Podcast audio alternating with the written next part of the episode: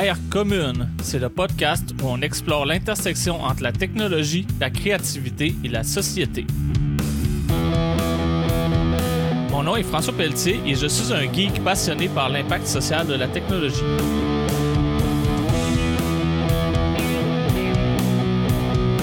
On va parler de l'impact de la technologie dans la création artistique et littéraire, d'innovation sociale basée sur la technologie, de l'éthique et de la vie privée dans une époque hyper connectée, de nouvelles façons de créer des communautés en ligne, et tout ça avec des invités ou en solo. Bonne écoute! Salut! Ce mois-ci, j'ai décidé que j'allais faire un épisode sur le sujet de l'auto-hébergement. Donc, c'est un sujet qui, euh, moi, je trouve qu'on n'en entend pas assez parler. Euh, l'auto-hébergement, qu'est-ce que c'est dans le fond? C'est de reprendre contrôle de nos applications qu'on utilise sur le web en les hébergeant sur notre propre ordinateur, notre propre serveur. Ça commence généralement par notre site web, mais ça inclut aussi différentes applications qu'on peut utiliser pour, par exemple, euh, créer une communauté en ligne, un réseau social, planifier ses projets, et contribuer avec euh, d'autres personnes à des projets communs, incluant nos employés si on est en mode euh, distance euh, télétravail. Donc, je voulais faire un épisode sur ce sujet-là dans le contexte actuel où ce qu'on a une explosion des logiciels de type software as a service, donc les SaaS, qui fonctionnent essentiellement avec des abonnements mensuels. Et moi, c'est un modèle que j'essaie d'éviter le plus possible dans mon entreprise. Puis le but de cet épisode-là, c'est de, à quelque part, faire l'historique de l'auto-hébergement et de vous expliquer à quelque part pourquoi j'ai fait les choix d'auto-héberger mon entreprise le plus possible. Donc, euh, ce n'est pas à 100%, c'est pas noir ou blanc, mais euh, je tends vers une entreprise qui est le plus possible auto-hébergée. Donc, euh, je vais faire un historique en premier. Euh, un historique de l'Internet, du web en général, parce que je pense que c'est super important de comprendre d'où ce qu'on arrive, puis comment on est arrivé aujourd'hui, dans les années 2020, à un modèle économique basé sur les software as a service. Donc, je vais commencer par les années 90, les années 2000, les années 2010 et les années 2020. Donc, on va y aller grosso modo par décennie. Je pense que c'est la meilleure façon de l'expliquer. Je vais, à travers de ça, vous partager beaucoup d'éléments historiques qui sont pertinents pour comprendre le monde dans lequel on, évolue aujourd'hui. Donc, euh, je vais commencer tout de suite. La, première partie, c'est les origines du web. Donc, d'où vient l'Internet que l'on utilise aujourd'hui? Comment ça a été construit? Donc, au départ, Internet s'appelait ARPANET. Et le ARPA, c'est le Advanced Research Project Agency. C'est un, une entité de la défense américaine. Et le but était de créer un réseau informatique pour relier les ordinateurs des différents centres de recherche de cet organisme-là, qui s'appelle aujourd'hui le DARPA. Donc, ils ont acheté le Défense devant pour clarifier que c'est du ministère de la Défense. Donc, le ARPANET était ce réseau-là euh, de recherche auxquels se sont greffés des centres de recherche universitaires par la suite. Euh, et qui a créé le, premier réseau qu'on a appelé l'Internet quand c'est devenu international, donc que ça a sorti des États-Unis. Donc Internet, c'est pour International Network. Et ça, c'est, c'est été les fondements. Se sont greffés ensuite des entreprises de télécommunications, euh, aux États-Unis en particulier le Bell Labs, qui a inventé beaucoup des technologies qu'on utilise aujourd'hui, dont le langage de programmation C++, euh, le protocole euh, Internet Protocol TCP/IP qu'on utilise pour communiquer avec des sites web, euh, les courriels, c'est eux qui ont inventé ça aussi. Donc, beaucoup d'inventions qu'on utilise aujourd'hui viennent de Bell Labs, qui aujourd'hui s'appelle AT&T. la compagnie a été séparée en plusieurs, mais aujourd'hui c'est c'est le ATT qu'on connaît, qui est l'équivalent un peu de Bell au Canada. Bell Canada, c'est, c'est des entreprises qui étaient au départ dans la téléphonie, les communications. Euh, donc ça, c'est le départ. Après ça, par la suite, il y a eu les forums qu'on pourrait appeler les bulletin boards, mais ben, honnêtement, je suis encore je suis trop jeune pour avoir vécu ça. Fait que je vais y aller avec ce que je connais minimalement, que j'ai pu croiser, même si j'ai juste 33 ans. Euh, les serveurs IRC. Donc, euh, l'IRC, c'était quoi? C'était des serveurs sur lesquels on se connectait et on avait accès à des canaux dans lesquels on pouvait échanger euh, du chat par texte ou aussi s'échanger des fichiers. Donc, on, pouvait s'envoyer des fichiers et les recevoir. Aujourd'hui, ça, c'est revenu. C'est revenu sous la forme de Slack, de Discord et de ces genres de plateformes-là. Et justement, euh, c'est aussi quelque chose qu'on peut auto-héberger parce que Discord et Slack, c'est très centralisé. Puis à quelque part, on, perd le contrôle sur nos données quand on utilise ces plateformes-là. Donc, euh, l'IRC. Euh, après l'IRC, il y a eu les premiers annuaires. Ceux qui sont au Québec, qui m'écoutent, on a eu la toile du Québec. La Toile du Québec, c'était un répertoire. Donc, euh, les sites web n'étaient pas indexés par un algorithme. Ils étaient indexés par des humains dans des catégories, des sous-catégories. Puis, on arrivait par la suite au site web en naviguant à travers les différents liens de l'annuaire. Donc, euh, Yahoo aussi était un, annuaire assez populaire. Donc, avant l'arrivée des moteurs de recherche, on avait des, euh, répertoires. ensuite, on a eu des premiers sites web qu'on pouvait créer nous-mêmes euh, sur des plateformes. Euh, moi, je me rappelle de GeoCities, de Tripod et euh, ces différents plateformes-là où on pouvait créer un site web facilement. c'est là qu'on a commencé à mettre des trucs en, en vert fluo avec des gifs animés. Puis qu'on trouvait ça vraiment drôle de faire des sites web avec euh, des animations, puis des, compteurs de personnes qui ont visité notre page, puis des livres d'or, puis des choses comme ça. Ça, ça a été le, début des sites web personnels, donc euh, qui n'étaient pas faits par des, des gens universitaires ou des, gens de, l'armée, par exemple. Donc, euh, on pouvait aussi avoir notre propre serveur à la maison, mais on se rappelle qu'à l'époque, on était sur des modems 56K euh, et que dans bien des cas, ça coupait le téléphone quand on allait sur Internet. C'était le cas. Fait que moi, j'avais accès à Internet quand mes parents n'avaient pas besoin du téléphone. Je pense que c'était le cas pour beaucoup de gens. Euh, fait qu'avoir son serveur à la maison pour héberger son site web, ben, il était juste disponible quand tes parents n'avaient pas besoin d'Internet. Fait c'était pas vraiment pratique. Fait qu'on commençait à aller sur des plateformes un peu plus centralisé pour héberger notre site web, mais notre site web était autonome, dans le sens que on avait un petit espace de stockage sur un serveur, puis on faisait un peu ce qu'on voulait avec. Donc la, sécurité de l'information n'était pas encore vraiment en, place à l'époque.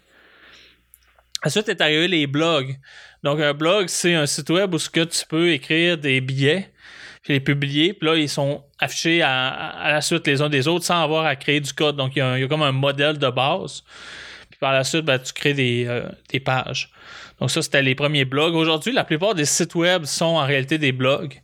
Parce que ben, n'y a plus vraiment personne qui code à la main chacune des pages web qui publie. Donc euh, aujourd'hui, on appelle ça des CMS, des Content Management System, mais c'est des blogs essentiellement. Euh, donc les premiers, ça a été Blogspot, Skyblog. C'est les premiers que, que je me rappelle.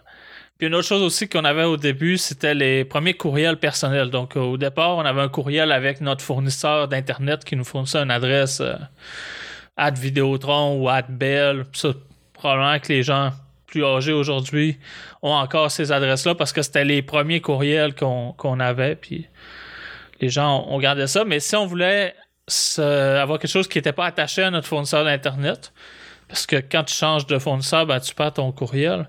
Les gens ont commencé aussi à se créer des adresses euh, personnelles donc, qui étaient différentes de, leurs parents, par exemple, pour ceux de mon âge. Fait que là, on allait sur euh, Yahoo Mail, sur Caramel, sur Hotmail. Donc ça, ça a été les, premiers services euh, de courriel. Donc on part de là. Par la suite, on va aller vers les années 2000. Donc plusieurs vont se rappeler du fameux bug de l'an 2000. Et le, bug de l'an 2000, c'était essentiellement un, élément marqueur sur la, transition, sur à quoi va aller l'avenir en utilisant Internet. Donc, les premières entreprises qui s'était basé entièrement sur le web, euh, ont commencé à apparaître autour de l'an 2000. Amazon, par exemple, Google ont apparu à ce moment-là. Et les années 2000, ça marque surtout l'apparition des, euh, des forums en ligne. Donc, les forums en ligne, c'est des communautés d'intérêt euh, sous une forme qui est plus conviviale que les message boards puis l'IRC. Donc, c'était vraiment sur des plateformes web, ce que tu t'inscris avec un, utilisateur, un mot de passe, puis par la suite, tu peux écrire sur différentes conversations. Donc, ça existe encore aujourd'hui, c'est encore assez commun, même si euh, plusieurs de ces types de plateformes-là ont par la suite migré vers les réseaux sociaux. Mais bref, avant les réseaux sociaux, on avait les, euh, communauté d'intérêt, des forums en ligne. Souvent, c'était basé sur des applications en langage PHP avec la base de données MySQL. Donc, on appelait ça des applications PHP MySQL. C'était très commun euh, au début des années 2000, ce, modèle d'application-là. Et euh, pour la plupart, ils étaient hébergés sur un, l'hébergement qu'on appelle mutualisé, donc un serveur web qui va servir plusieurs sites web aux visiteurs, puis chacun paye un peu sa cote-part de, base de données et de stockage pour ce serveur-là. Ça, le, système le plus commun, puis probablement que plusieurs d'entre vous ont ça ou ont déjà utilisé ça, c'est cPanel. Donc, euh, début des années 2000, c'est les cPanel où ce peut installer des WordPress, euh, des PHPBB, des Drupal, euh, et d'autres plateformes souvent basées sur le langage PHP. Ça, c'est les forums euh, en ligne, l'hébergement mutualisé. Donc, on a aussi l'âge d'or, si on veut, du piratage. Donc, le, piratage, c'était euh, chacun avait des fichiers sur son ordinateur, puis il y avait un logiciel qui centralisait l'information de qui a quel fichier. Et par la suite, on pouvait utiliser la plateforme comme euh, Napster ou Kazaa pour télécharger les fichiers de l'ordinateur de quelqu'un d'autre. Bon, on s'entend que la sécurité n'existait pas dans ces plateformes-là, c'était des vecteurs de virus. Et souvent, tu téléchargeais pas la musique que tu voulais avoir, tu téléchargeais pas les films que tu voulais avoir, et c'était très lent. Donc, euh, ça, c'était l'époque des années 2000, euh, avant qu'apparaisse ce qu'on appelle aujourd'hui le streaming. Donc, il n'y avait pas de Netflix, il n'y avait pas de Spotify à l'époque.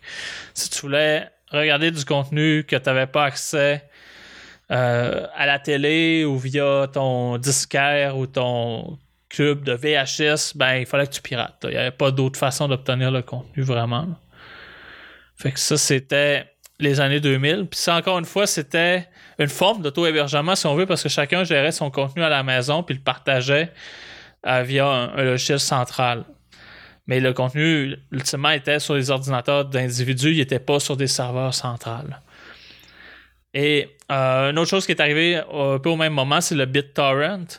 Donc ça, c'était une technologie où ce que euh, c'était plus sécuritaire parce qu'il y avait des mesures d'intégrité des fichiers, puis il y avait des communautés en ligne qui partageaient euh, ces, ces, BitTorrent-là, où ce que chacun hébergeait un peu des morceaux du fichier total. Ça permettait de distribuer le, le contenu puis de le, le répartir plus facilement. Donc ça, ça existe encore aujourd'hui, c'est moins utilisé, mais le BitTorrent est encore là, alors que les autres plateformes, ça, a pas mal disparu euh, à, fin des années 2000. Ensuite, ça a été les premiers réseaux sociaux. Euh, MySpace, qui est apparu à ce moment-là.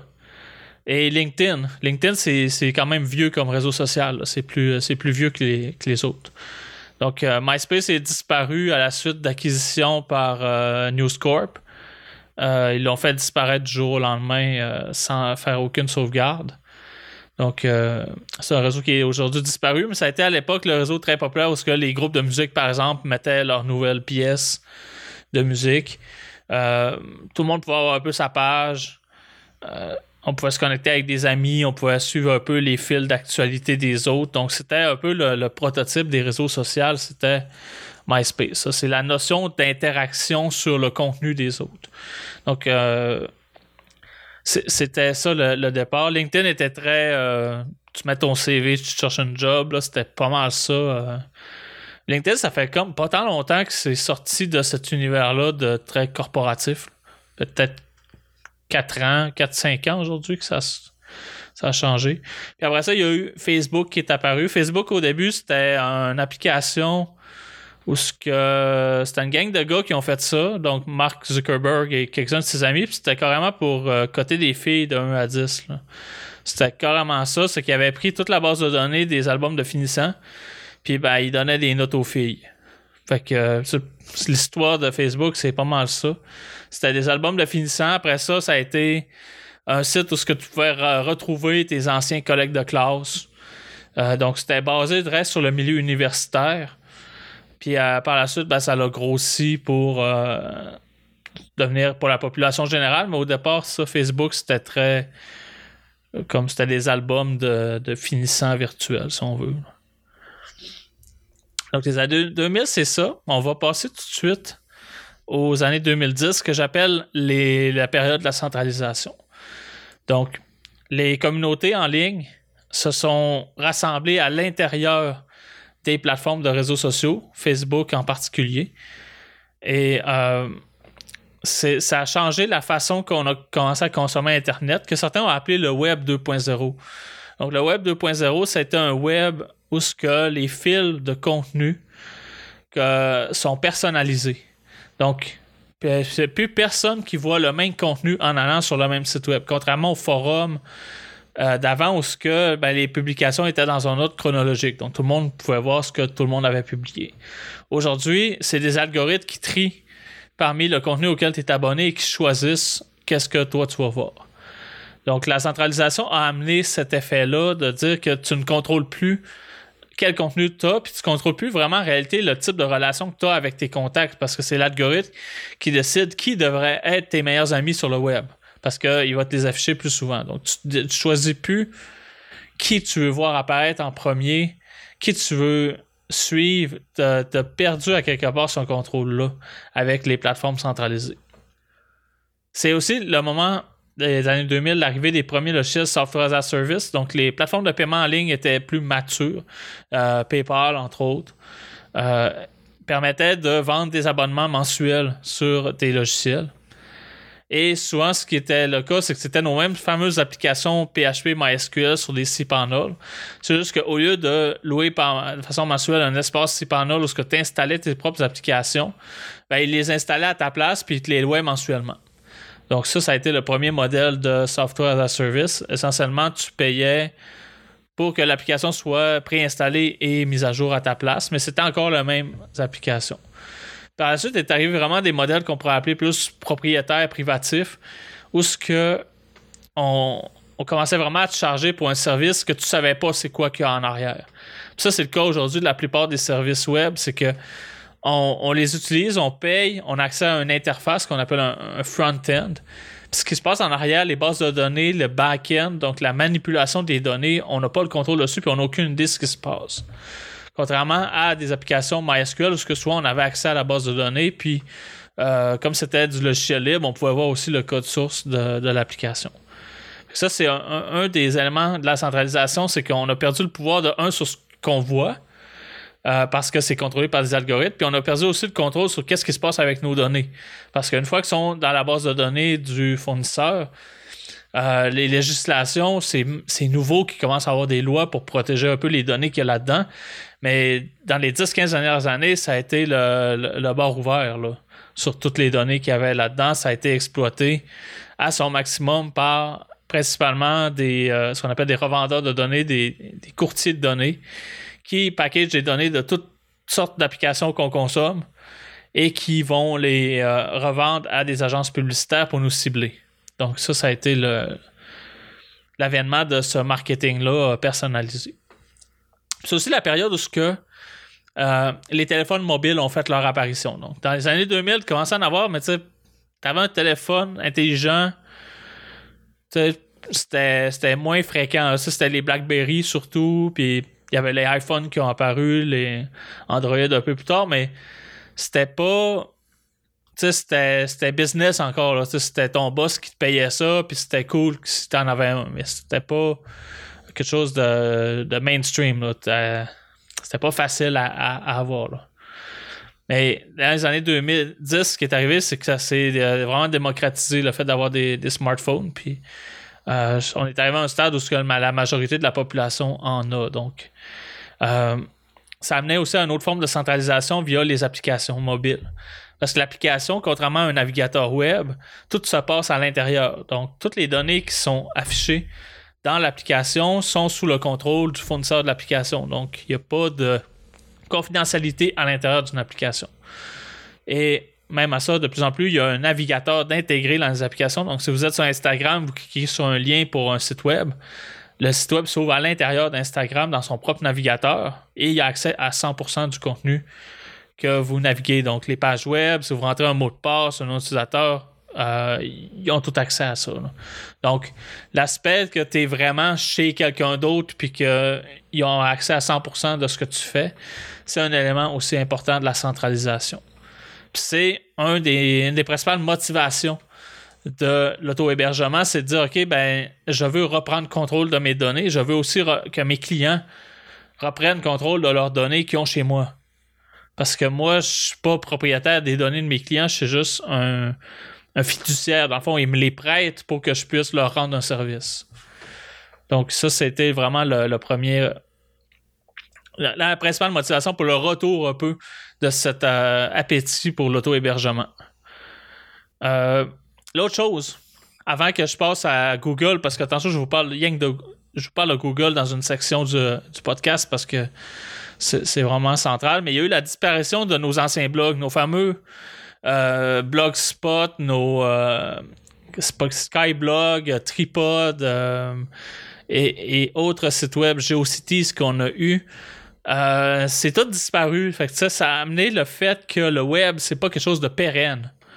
Le web, c'est temporaire. Le web, c'est du court terme. C'est pour le profit. Donc, la centralisation a amené ça, le fait que tu publies quelque chose sur les réseaux sociaux, puis essaye d'aller retrouver un post que tu as fait il y a deux mois. Bonne chance, il est perdu à quelque part. Puis le site web va vraiment planter avant que tu réussisses à le retrouver. Euh, il y a moyen de faire des sauvegardes, des choses comme ça, des choses que j'enseigne dans, dans Mission Cybersécurité, entre autres. Euh, j'enseigne, entre autres, comment retrouver tout son contenu, comment le travailler. Euh, quand se faire des sauvegardes.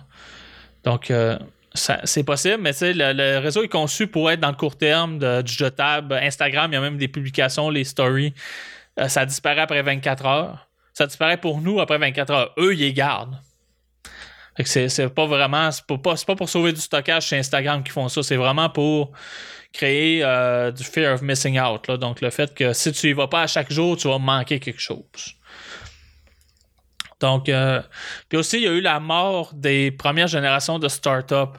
Donc, les années 2010, toutes les startups qui ont survécu au début de l'an 2000, euh, la plupart n'ont pas, euh, pas survécu après ça à l'arrivée de, des géants du web, ce qu'on appelle les GAFAM aujourd'hui. Donc, les GAFAM ont éliminé une grande majorité des startups ou les ont achetés à des prix dérisoires souvent ça, ça a été une autre étape de centralisation, c'est que là, on a un oligopole. C'est ce que je vais vous parler là, euh, la montée en puissance de Google.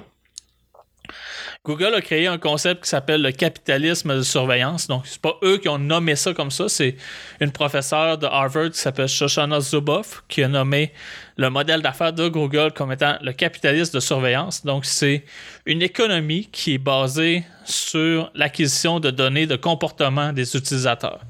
Donc, le but, c'est de nous droguer à l'Internet essentiellement, de nous rendre addicts, de nous rendre euh, esclaves à quelque part du fonctionnement d'Internet pour être capable de comprendre tout ce qui se passe dans notre vie et par la suite de nous cibler du contenu publicitaire personnalisé pour créer une vie à l'image de, Google à quelque part, pour créer un mouvement de conformité.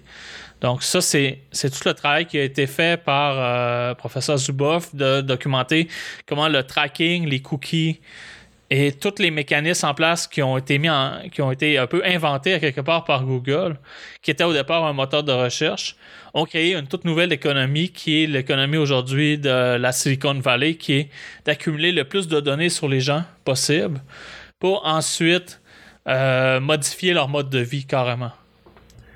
Donc, euh, entre autres, il y a Google Maps, qui est un service très populaire de, Google, qui permet de savoir où tu magasines, euh, où restent tes amis, à quelle heure tu te déplaces. En plus, les gens maintenant le mettent sur leur GPS, donc on peut savoir sur quelle rue ils passent, Euh, c'est connecté à leur voiture, donc ils ont quelle voiture, ils vont à tel endroit à telle heure.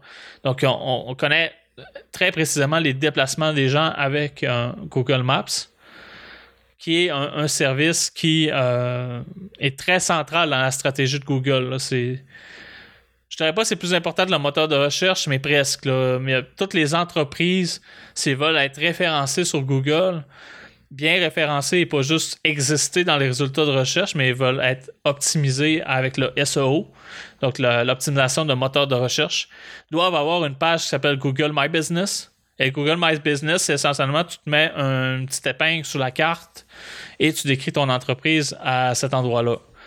Ça permet d'être trouvable facilement par les gens qui demeurent euh, dans la même ville que toi, par exemple.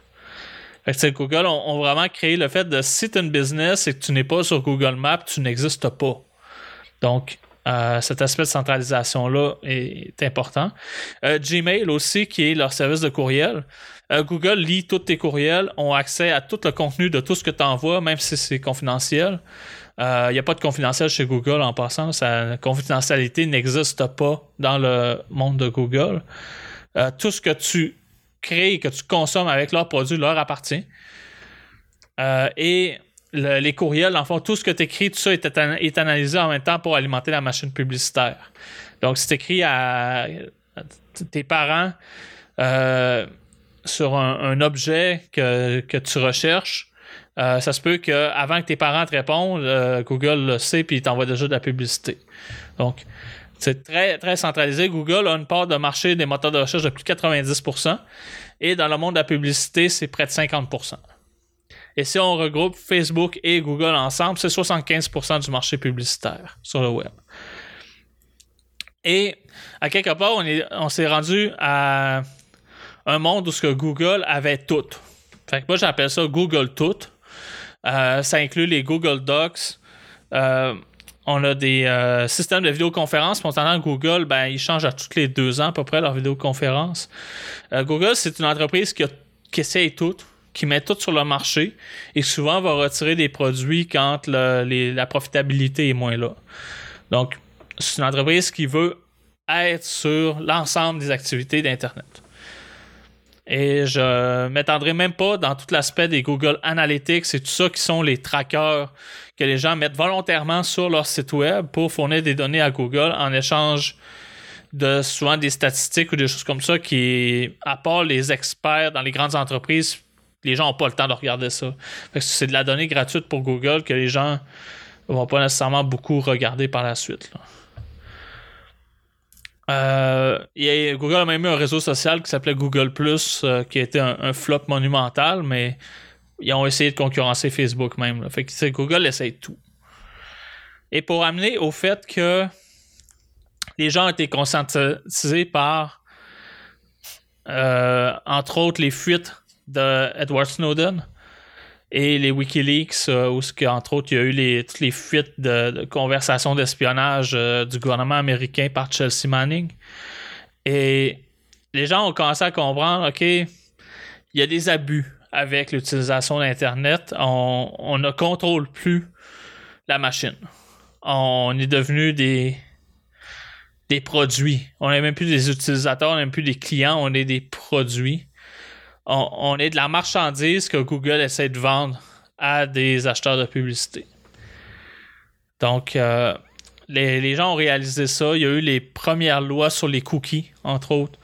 Euh, les cookies, c'est des fichiers qui tracent le parcours que tu fais sur ton site web pour que pas tu ailles, entre autres, à, te reconnecter à chaque page. Donc, ça garde ta session active, des choses comme ça c'est normal, ça permet au navigateur de bien fonctionner.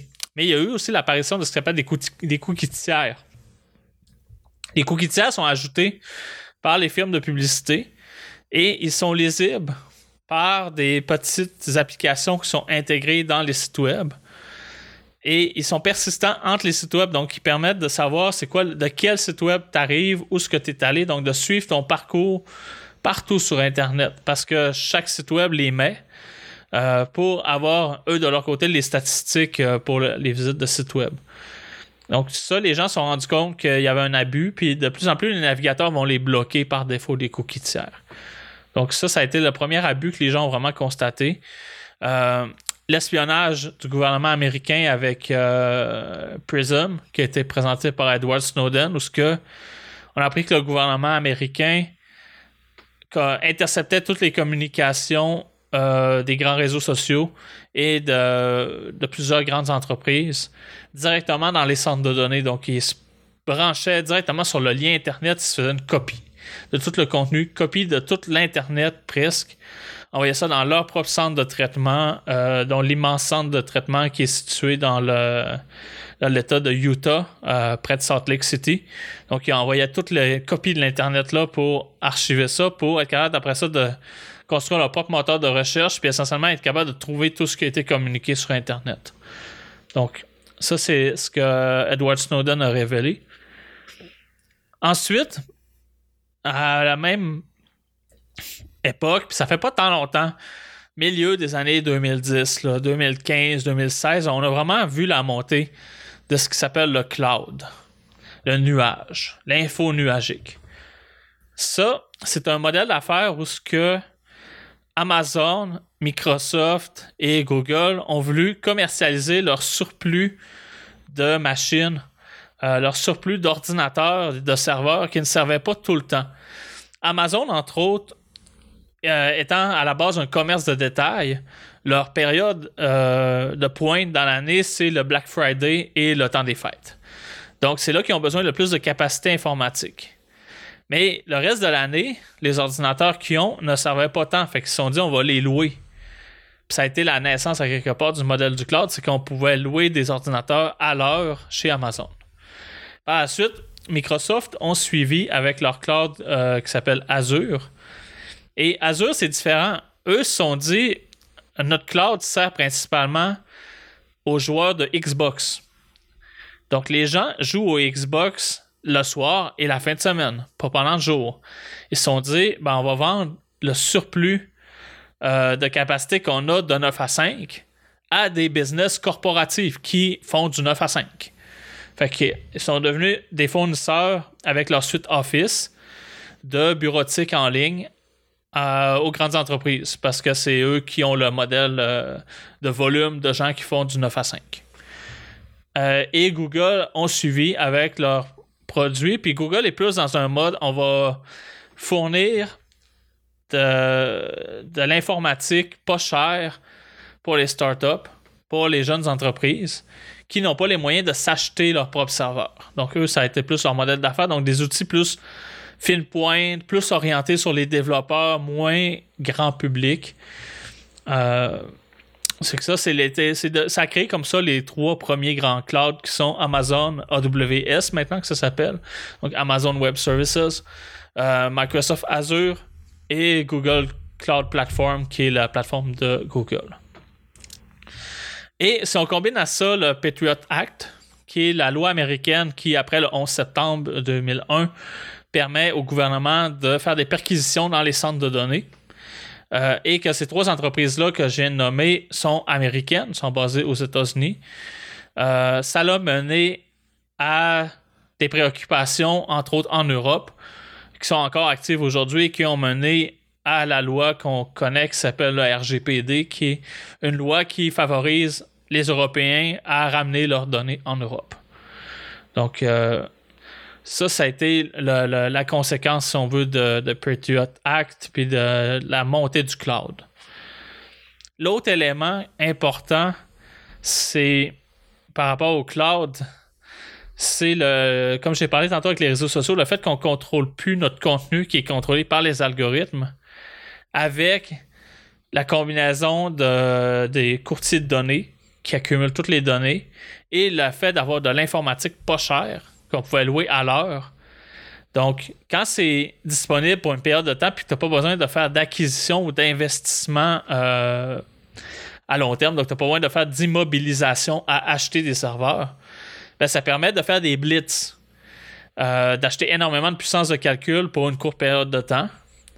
Et euh, les partis politiques ont profité de tout ça parce que une campagne électorale, ça dure une, durée fixe. souvent, ça va être autour de 60 jours. Donc, il y a la vraie campagne, puis il y a une pré-campagne un peu, mais bon, le, moment intense d'une campagne électorale dure environ 60 jours. Aux États-Unis, c'est plus long parce que les États-Unis est un, système où ce que les élections n'arrêtent jamais. Donc, c'est un, un système pour que ça soit toujours un peu instable. Donc, à chaque fois que tu te fais élire, tu es déjà en réélection. Mais il y, a, toujours cette période de blitz-là avant les élections, pareil, où ce que, euh, les, gens vont décider pour qui voter s'ils ne sont pas déjà membres d'un parti politique. Et ça, ça a mené à de la radicalisation et de la propagande par euh, le biais de Facebook particulièrement. Et ça, ça s'est fait avec, entre autres, euh, une entreprise qui s'appelle Cambridge Analytica, qui appartenait à Steve Bannon, qui est devenu conseiller de Donald Trump.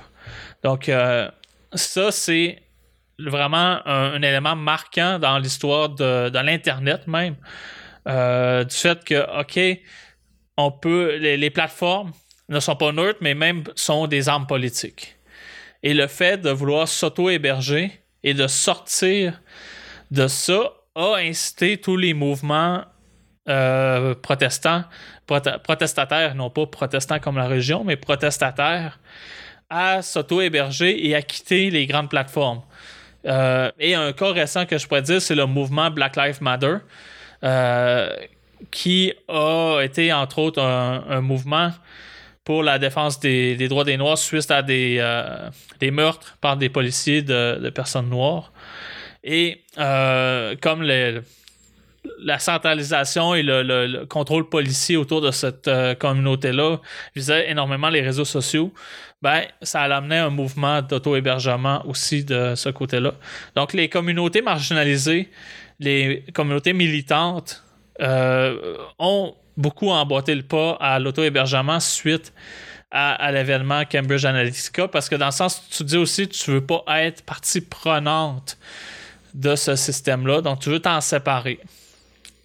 Donc, il y, a cet événement-là. Puis, en contrepartie, euh, il y, a aussi le fait que les partis radicaux euh, de l'autre côté, qu'on va dire, du spectre politique, donc l'extrême droite, eux ont commencé à se faire censurer pour des raisons d'image de marque des grands clouds.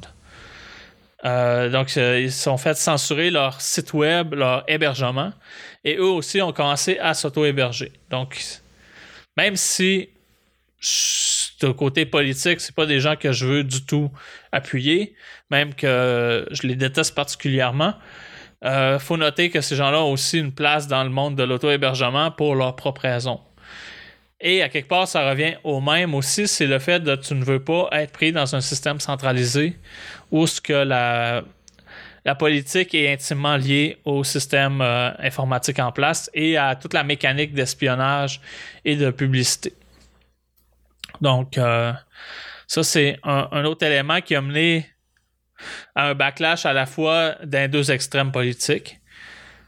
Mais de plus en plus, euh, avec cette radicalisation-là de la politique, les causes commencent à toucher le, centre euh, politique et commencent à affecter principalement des aspects de droits humains. Donc, l'auto-hébergement, à quelque part, n'est plus seulement un, aspect politique euh, ou un statement politique, mais est une perception ou même un pas juste plus qu'une perception, mais une réalisation que c'est un moyen de protéger les droits humains. En plus, avec les, tous les conflits de réfugiés, les guerres, euh, la radicalisation, les droits de l'avortement, les droits des femmes, c'est des enjeux très d'actualité pour lesquels la centralisation de l'information auprès des GAFAM, des réseaux sociaux et des grands clouds euh, nuit à ces causes-là parce qu'il y a une traçabilité de l'information. Euh, entre autres, Google Maps peut être le pire ennemi d'une femme qui veut sauver d'un conjoint violent. Parce que euh, Google accumule énormément de données sur les déplacements qui sont revendus. Euh, et qui malheureusement peuvent être achetés par les groupes politiques qui ont des moyens énormes. Au Canada, nos partis politiques n'ont pas énormément d'argent parce que c'est contrôlé par la loi, mais aux États-Unis, les partis politiques, avant la campagne officielle, peuvent dépenser des centaines de millions de dollars euh, et entre autres acheter des jeux de données pour cibler des gens et harceler des gens. Donc, euh, ça, c'est un, enjeu quand même très, très important qui favorise l'auto-hébergement, qui favorise le fait de vouloir protéger des communautés vulnérables. Puis les gens vulnérables, c'est plus juste les gens extrêmes politiquement, c'est euh, si on additionne les, les femmes, les, les gens racisés, les communautés LGBTQ, et autres, ben, on regroupe essentiellement 70% de la population qui a intérêt à ne pas être euh, manipulé politiquement via le, cloud et les réseaux sociaux. Donc, qui ont un intérêt à, s'auto-héberger. Et comme entreprise, comme entrepreneur, ben, il faut aussi considérer que ces gens-là, c'est nos clients. Donc, est-ce que nous, on veut être complice d'un système qui sert à les opprimer? Ou est-ce que, à quelque part, on peut faire notre part en choisissant des technologies qui protègent les droits de nos clients, même bien en dehors du scope d'apporter de notre entreprise? Parce que quand tu es sur Internet, qu'est-ce que tu fais comme business, c'est pas important pour le, capitaliste de surveillance. Eux, ce qu'ils veulent, c'est ramasser des données. Fait que ça, c'est un, élément important qui, euh, qui motive l'auto-hébergement. Je vais en amener deux autres rapidement. Puis je vais passer après ça plus à comment faire. Donc, le, un autre élément, c'est euh, le, DRM et le droit de réparer. Ça, c'est une autre forme d'abus qu'il y a. C'est l'obsolescence programmée. Donc, les systèmes qui sont clients donc, euh, sur lesquels on installe les applications pour consommer le cloud et les réseaux sociaux, nos téléphones particulièrement, les ordinateurs Windows qui ont été éventuellement forcés à passer à Windows 10 et à se connecter avec des comptes euh, Microsoft.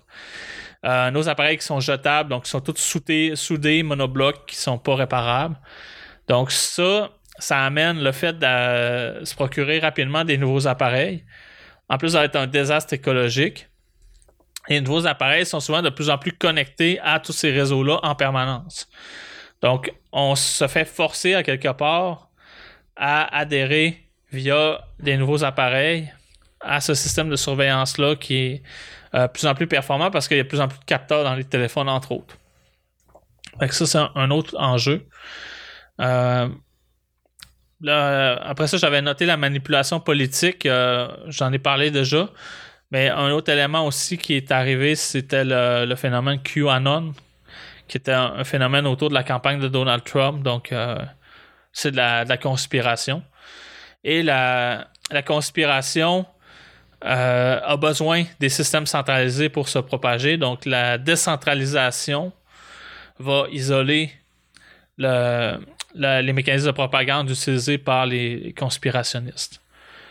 Donc, ça, les met dans leur coin, puis ouais, quelque part, ils s'entraînent entre eux, là, mais euh, c'est plus difficile de propager leur message que d'utiliser des plateformes comme Facebook qui peuvent être euh, manipulées. Euh, puis de toute façon, quand tu as de l'argent, Facebook se ferme un peu plus les yeux. Et amener à ce mouvement-là, quand même important, c'est le mouvement qui a mené à l'insurrection du 6 euh, janvier 2021 euh, à, la Maison Blanche.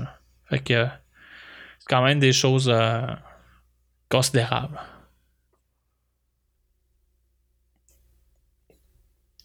fait que là, je vais commencer à vous parler un peu de, de comment s'auto-héberger. Parce que là, je vous ai parlé beaucoup de pourquoi on s'auto-héberge, c'est quoi l'histoire de l'Internet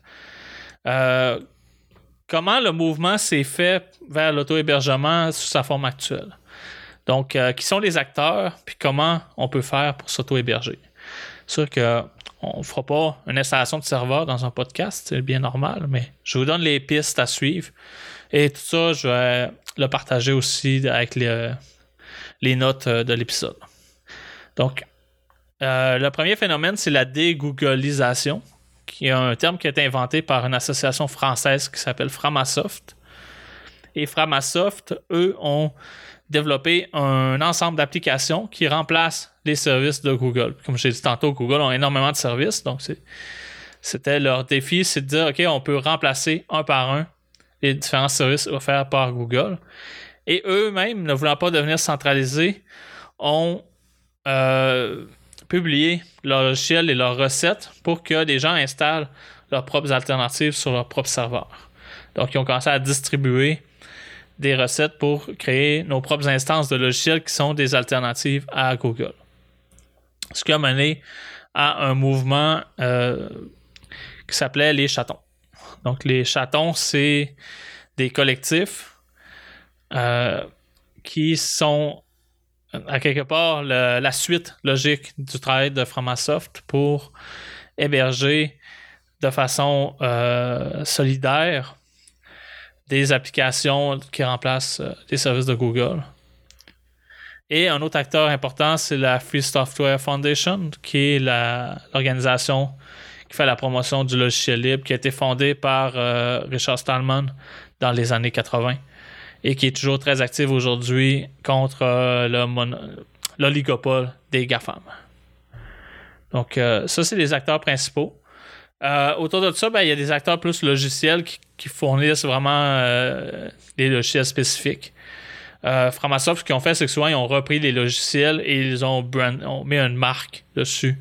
Frama quelque chose. Là. Donc, ils ont créé des noms pour populariser ces logiciels-là qui sont créés par différents groupes qui ne sont pas nécessairement liés entre eux.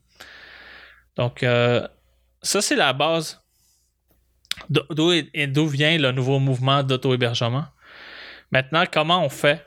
C'est quoi les différentes façons de s'auto-héberger? Parce qu'il n'y a pas juste une bonne façon. Donc, euh, on peut s'héberger à la maison. Euh, c'est différent de quand je vous parlais tantôt qu'on avait de l'Internet 56K qui était juste disponible quand nos parents n'en avaient pas besoin. Maintenant, on a des lignes euh, haute vitesse, fibre optique, coaxiale qui sont très performantes. Euh, on a aussi des batteries de secours qui sont commercialisées pour euh, le résidentiel, qu'on appelle des UPS. Et euh, en combinant les deux ensemble, on peut héberger un serveur à la maison avec une bonne fiabilité et une bonne disponibilité. C'est sûr que c'est pas la même chose qu'un centre de données en termes de, redondance au niveau des pannes électriques, mais quand en général euh, on assume que l'électricité et l'Internet sont disponibles, euh, c'est une option qui est possible. C'est très peu dispendieux parce qu'il faut acheter un, ordinateur, un serveur, on peut acheter usagé qui n'est pas très cher. Et on peut le mettre tout simplement à la maison, puis ça, ça chauffe un peu plus pendant l'hiver. Donc, euh, ça peut être pratique à ce niveau-là. Les choses à tenir compte, par contre, c'est qu'il faut euh, faire notre propre entretien, donc il faut faire les mises à jour. Pour aussi faire l'entretien physique du serveur, donc c'est un disque dur qui lâche, il faut le remplacer. Donc ça prend des compétences techniques un peu plus avancées. Mais euh, c'est quelque chose qui est possible maintenant, qui est quand même accessible. C'est pas l'option la plus facile, mais c'est là. La deuxième option, c'est d'acheter un serveur et d'aller le mettre dans un centre de données, ce qu'on appelle de la colocation.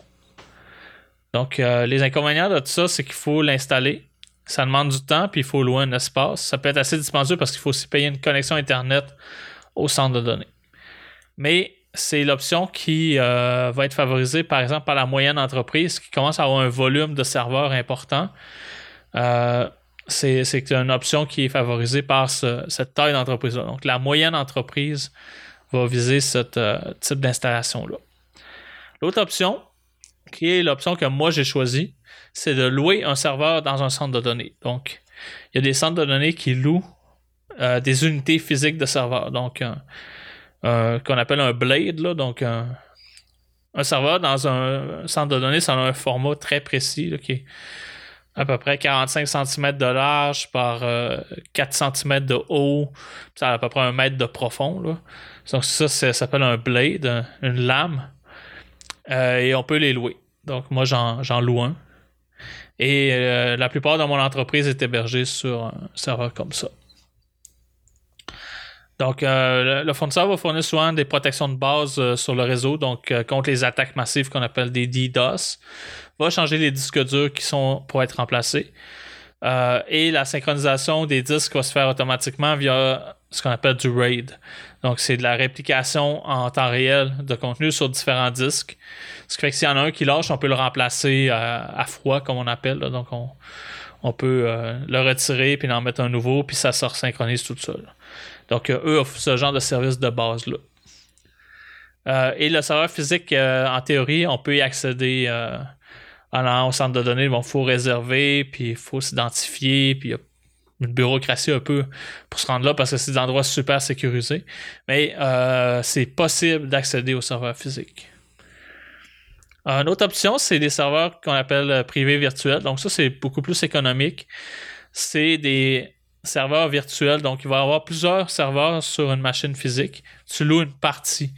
Donc on est proche du cloud, mais ça va plus être de la location mensuelle ou annuelle. Donc euh, c'est plus stable dans le temps. Et c'est moins dispendieux, donc ça va être autour de 10$ par mois. Tu peux avoir un serveur VPS. Et ça, c'est l'option que je recommande pour commencer. Moi-même, j'ai encore des VPS là, parce que euh, oui, j'ai loué mon serveur, mais par exemple, mon site web, il est hébergé à part. Parce que j'ai loué un VPS qui est optimisé sur la connexion Internet, donc pour que ça soit rapide. Donc, j'ai un VPS à part pour mon site web. J'en ai un aussi pour faire du développement où je fais toutes mes expérimentations. Et euh, j'ai mon serveur euh, que j'ai loué pour la plupart de mes applications de mon entreprise. Après ça, on va aller dans vraiment le modèle cloud, où ce que là, c'est de l'éphémère, c'est du temporaire. Si tu veux, par exemple, te pratiquer à modifier ton site web WordPress, puis tu veux pas tout briser sur ton vrai, ben, ce que tu peux faire, c'est que tu peux te faire une copie de ton WordPress sur un serveur de pratique ou un serveur de développement. Euh, tu t'expérimentes pendant une demi-journée de temps, tu payes à l'heure une fois que tu as configuré comme tu le souhaites, puis que ça fonctionne bien, puis que ça plante pas, tu peux le remettre sur ton vrai serveur et tu peux détruire à quelque part cette machine virtuelle-là. Puis si tu l'as utilisé 3 heures de temps, tu vas payer 3 heures de quelque chose qui coûte 5 par mois, fait que ça va coûter quelques cents. Puis tu peux euh, faire ton développement comme ça de façon sécuritaire sans briser ton site web. Donc ça, c'est un autre moyen de s'auto-héberger. Puis ça, c'est aussi une façon de de combler des pannes. Donc, de façon temporaire, on peut héberger notre site web sur une machine virtuelle euh, si notre serveur principal est en panne. Donc, c'est une façon d'avoir de la redondance quand on loue nos propres serveurs. Donc, euh, peu importe le mode qu'on a choisi dans les précédents, la machine virtuelle est toujours un, bon plan B à quelque part. Donc, une fois qu'on a un serveur, qu'est-ce qu'on met dessus? on va avoir nos fameuses applications PHP, MySQL ou avec une autre base de données. Euh, les mêmes qu'on avait depuis les années 90 qui sont toujours là, donc les WordPress, les PHPBB, Drupal et autres systèmes de, gestion de contenu, donc les blogs. C'est encore toujours présent, on peut toujours avoir ça. La plupart des gens même ont des WordPress. Euh, il y a des applications maintenant aussi en JavaScript, donc avec Node.js, qui est une plateforme concurrente, si on veut, à PHP, avec le langage JavaScript, qui a beaucoup d'applications aussi maintenant développées dans ce langage-là. Il y a d'autres langages de programmation aussi qui ont des applications web, donc Ruby, entre autres, avec le Ruby on Rails. Mais ça, c'est moins important parce qu'on ne le voit pas vraiment quand on installe les applications. Parce que maintenant, on a ce qu'on appelle des kits d'auto-hébergement. Donc, on peut installer ces applications une par une à la main. Donc, les kits d'auto-hébergement, si on veut avoir encore cPanel, c'est possible.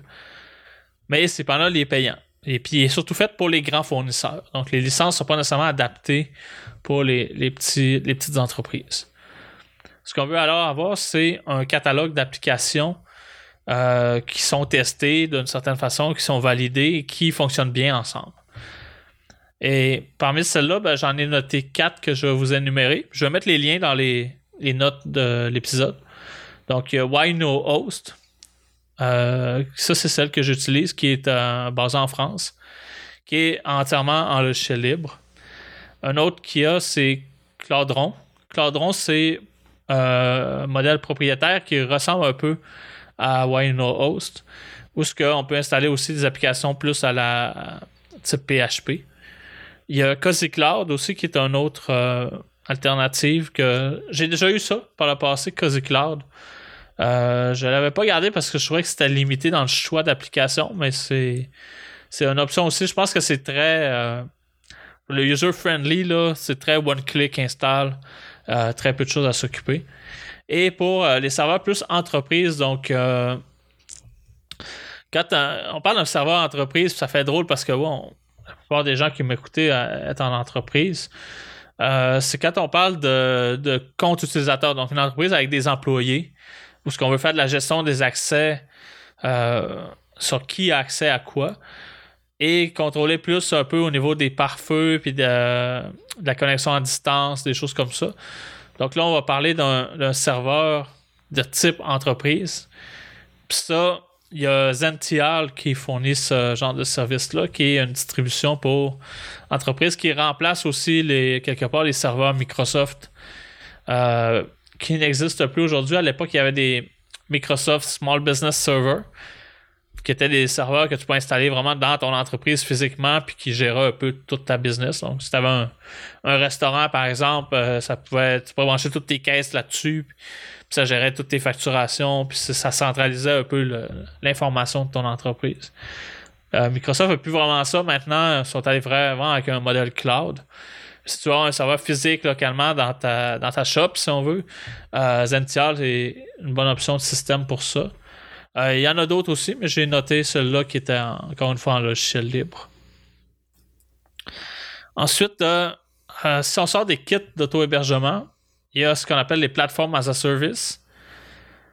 Ça, les plateformes as a service, c'est pour déployer des applications euh, sur un modèle qu'on appelle des conteneurs. Les conteneurs, c'est dans le langage courant, on appelle ça Docker. Donc, c'est la technologie pour créer des conteneurs.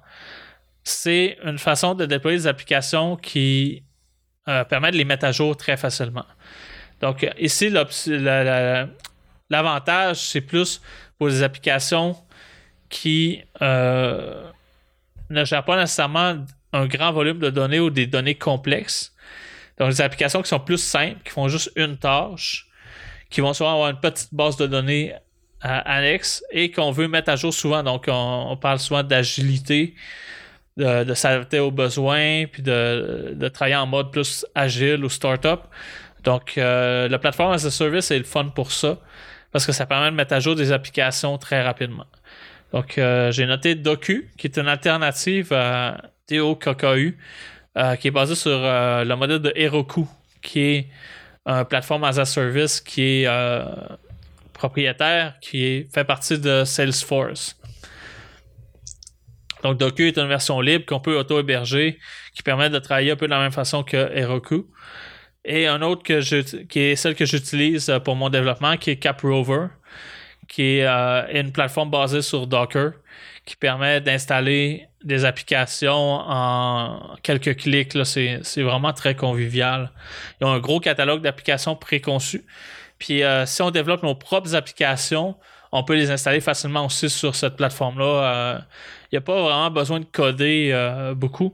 Euh, on fournit quelques paramètres, puis on peut mettre à jour nos applications assez facilement. Fait que ça, c'est, des plateformes PaaS, plus pour le développement, moins pour les applications. je ne mettrais pas mon site web là-dessus nécessairement, mais pour les applications plus expérimentales, des choses temporaires, des choses plus personnalisées, pour expérimenter aussi, c'est un, bon modèle. Euh, ou sinon, ben, il y a toujours la possibilité de se louer un, un serveur et d'installer juste une application dessus si par exemple on sait qu'on va avoir un gros volume euh, d'utilisation. Euh, c'est le cas entre autres avec euh, Nextcloud. Qui est un logiciel que j'aime beaucoup qui remplace à quelque part SharePoint, Office, OneDrive et autres. Donc la suite Microsoft peut être remplacée par Nextcloud. Et si on a une bonne quantité d'utilisateurs, parce que ça peut vraiment accueillir beaucoup de gens, euh, ça vaut, peut avoir la peine d'avoir un serveur juste pour une application comme ça. Fait que dans ça, ben, on n'installe pas tout le kit d'auto-hébergement puis toute la quincaillerie. On installe juste l'application qu'on a besoin tout simplement. Euh, mais encore une fois, ça peut être plus technique et plus compliqué un peu. Des fois, c'est peut-être mieux de passer par le kit d'auto-hébergement puis d'installer juste une application pareille. Euh, ça, c'est rendu là, c'est des choix un peu plus techniques, mais toutes ces options-là sont possibles. Et l'idée, c'est que peu importe ce qu'on choisit ici, c'est qu'on a accès au serveur. Personne d'autre, théoriquement, a accès au serveur que nous, à part des pirates. Et on peut faire ce qu'on veut dessus. Euh, tant qu'on reste dans les termes de la loi, bien entendu. Là, fait que il y a des restrictions à ce qu'on peut faire sur un serveur en colocation, par exemple, on ne peut pas vendre euh, de substances illicites, de la pornographie, des choses comme ça. Donc, tant qu'on reste dans le cadre de, notre contrat, on peut faire essentiellement ce qu'on veut. Donc, euh, ça, c'est comment s'auto-héberger d'un point de vue technique. Après ça, ben, les quelques compétences à développer. Puis je vais terminer pas mal là-dessus parce que je pense que j'arrive à une heure. J'essaie de pas trop faire des épisodes plus qu'une heure. Donc, euh, les compétences à développer pour s'auto-héberger. Euh, avoir une petite base pour travailler avec un serveur Linux, c'est vraiment important. Euh, pas beaucoup, là, pas besoin de faire une formation de 45 heures en Linux, mais se familiariser un peu avec les lignes de commande. se familiariser un petit peu avec le fonctionnement d'un Linux. Comment installer des logiciels dessus, comment les mettre à jour je dirais peut-être passer une journée là, pour comprendre la, chose. Euh, pour être au moins capable d'installer son kit d'auto-hébergement puis de le manipuler un peu. Donc, ça, c'est la, base. je dirais que c'est, c'est souvent quand ça va mal que c'est le fun de comprendre comment ça marche. quand ça va bien, euh, t'as pas beaucoup besoin de manipuler le Linux en tour parce que les plateformes d'auto-hébergement, c'est du clic euh, dans une interface web, c'est super convivial. Ça, c'est c'est pas, euh, c'est pas très technique. Mais d'avoir une base, c'est toujours utile. Une autre chose, c'est de savoir comment un serveur web fonctionne. Donc, euh, qu'on appelle un proxy inversé. Nginx, Apache. Donc, euh, ça, c'est le logiciel qui prend l'application puis qui envoie les pages web à celui qui les demande. Donc, c'est un peu l'intermédiaire entre, disons, WordPress puis l'ordinateur de la personne qui visite ton site web. Ben, le, proxy inversé, c'est lui qui fait les demandes à WordPress. Hey, quelqu'un veut voir ta page d'accueil. OK, euh, la voici, euh, j'y envoie. Fait que ça, c'est l'intermédiaire. ça, c'est important un peu de comprendre comment ça marche parce que c'est. C'est euh, souvent là que les problèmes arrivent. Puis c'est souvent là qu'ils sont faciles à régler aussi quand on comprend comment ça marche. la réseautique un peu. Donc, sécuriser minimalement son serveur, les pare-feux. c'est quoi un port, comment se connecter avec Secure Shell, SSH sur son serveur. Donc, il y a une petite notion de réseautique comme ça que c'est pas mauvais d'avoir. Et après ça, ben, par où commencer? Qu'est-ce que tu veux faire en premier en auto-hébergement? Ben, c'est pas de monter des systèmes complexes. La première chose que je conseille de faire, c'est d'héberger un site WordPress, un blog. Donc, d'expérimenter à installer son WordPress, de faire le chemin pour se rendre là. Et la deuxième chose que je recommande, c'est Nextcloud parce que Nextcloud permet d'aller chercher une bonne gestion euh, des fichiers de son entreprise, puis permet de se libérer d'un paquet de technologies Microsoft qui souvent sont incompatibles entre nos appareils. Donc, euh, Nextcloud, c'est une belle étape pour découvrir l'auto-hébergement, WordPress. Euh, et aussi, s'il y a un intérêt à développer des applications personnalisé. Euh, d'essayer une plateforme comme Caprover aussi peut être peut-être la prochaine étape. Donc, euh, commence par un, kit d'auto-hébergement avec WordPress Nextcloud. les quatre que j'ai nommés ont tout ça. Euh, après ça, sinon, un pass pour peut-être plus expérimenter, développer, ça peut être des bonnes choses. C'est par là que je dirais vraiment de commencer. Après ça, choisir son hébergeur. on veut choisir un hébergeur qui est idéalement dans notre pays. Parce que les lois de notre pays vont s'appliquer à notre hébergeur. C'est ben, plus facile de travailler avec les lois de notre pays que d'essayer en plus de comprendre les lois d'un autre pays. Euh, et ça facilite la conformité au niveau des RGPD, entre autres. Euh, au Québec, on a des lois aussi qui sont, en, en, implémentation, qui sont similaires. Et euh, je connais pas les, autres réglementations dans d'autres pays, mais bon, ça, ça permet au moins de s'assurer qu'on a juste un cadre légal à respecter. Ensuite, euh, s'assurer que notre fournisseur, si on va dans un, cloud ou un, fournisseur euh, de serveur, s'assurer qu'il y a plus qu'un site, qu'il y a plus qu'un édifice dans une ville, par exemple ce qui permet de faire des sauvegardes sur un serveur qui va être dans un autre édifice pour éviter la situation comme est arrivé chez OVH à Strasbourg, euh, où ce que leur centre de données a passé au feu et que les backups étaient dans le même centre de données dans une autre section. Donc, euh, on va éviter cette situation-là. On veut que nos backups euh, ou notre, notre redondance soit sur un autre fournisseur.